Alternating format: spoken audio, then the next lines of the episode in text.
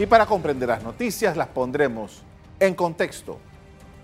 Acompáñenos, en los próximos minutos hablaremos de las intenciones de crear una ley para regular las operaciones de Uber en el país. Y es que el proyecto de ley 99 que evalúa una subcomisión de la Asamblea tiene nombre, va dirigido directamente a regular la empresa Uber, a pesar de que hay otros servicios privados que funcionan del mismo modo. Veamos el detalle de lo que se desarrolló en el primer debate de esta iniciativa en la Comisión de Comunicación y Transporte de la Asamblea Nacional. La subcomisión legislativa creada para analizar la regulación de las plataformas tecnológicas de transporte estará encargada de estudiar de manera ampliada el anteproyecto, las posiciones de las partes involucradas y de la sociedad. Pienso que aquí lo importante es que este proyecto no esté escrito en piedra que realmente pues se le van a hacer algunas modificaciones y para eso se ha creado una subcomisión para que se haga el análisis correspondiente. Tenemos que ser bien respetuosos y responsables. Lo que queremos aquí es regular, regular en beneficio de los usuarios. Esta iniciativa busca establecer una competencia equitativa entre el servicio que ofrecen los taxis y las plataformas de transporte. La diputada proponente, Zenobia Vargas, dijo estar consciente de las modificaciones que se le deben hacer a esta propuesta. Una subcomisión que va a tener la oportunidad de investigar, de hacer consultas con el usuario panameño, con los transportistas de los vehículos selectivos, con los transportistas de las plataformas digitales, para que nosotros podamos enriquecernos eh, con la información que necesitamos para llevar adelante un anteproyecto de ley que sea consono con la realidad y la necesidad del pueblo panameño. Dirigentes del servicio selectivo de transporte, incluyendo taxis y de turismo, se oponen a las operaciones de plataformas tecnológicas y piden sean legalizadas. Aquí se está tratando de regular a alguien que no ha cumplido con ninguna regla en este país y que ha evadido todos los impuestos de este país, ha violado toda la constitución y el código de trabajo de este país. Durante el primer debate se escucharon a todos los sectores interesados en el tema con el fin de lograr consensos. La subcomisión legislativa que analiza el proyecto dispone de 30 días para presentar un informe ante la Comisión de Comunicación y Transporte de la Asamblea. Demos una rápida mirada a los cinco artículos que comprenden el proyecto Uber presentado por la diputada del PRD, Zenobia Vargas.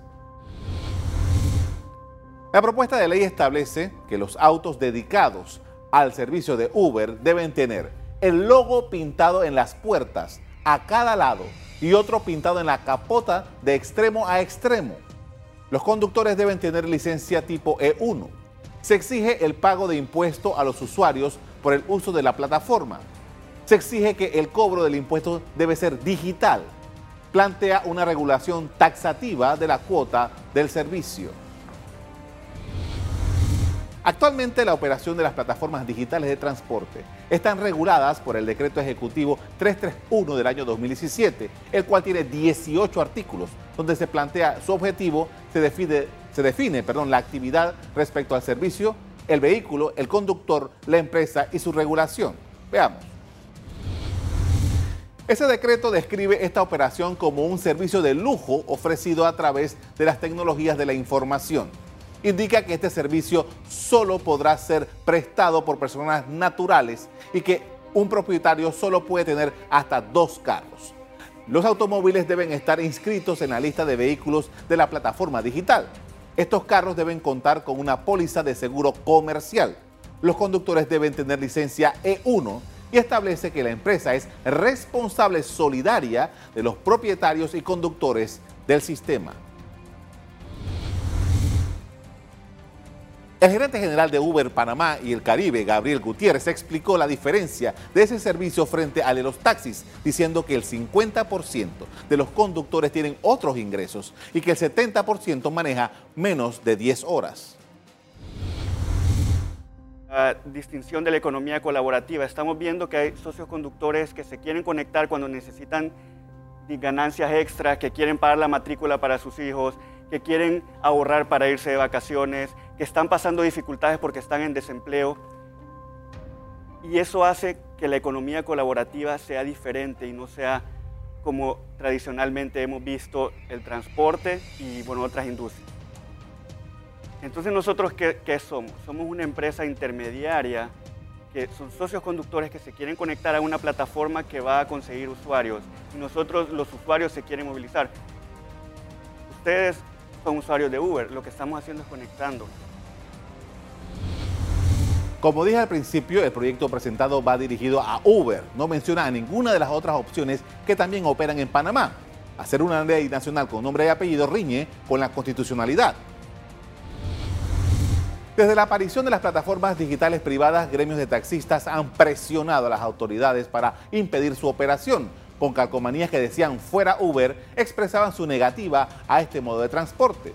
Los taxistas que tienen una concesión del Estado que el Estado entrega gratuitamente para su operación se quejan de competencia desleal. Tanto los conductores de taxis amarillos como los del servicio de turismo han hecho fuerza común para rechazar la operación de estas plataformas que operan en decenas de países del mundo.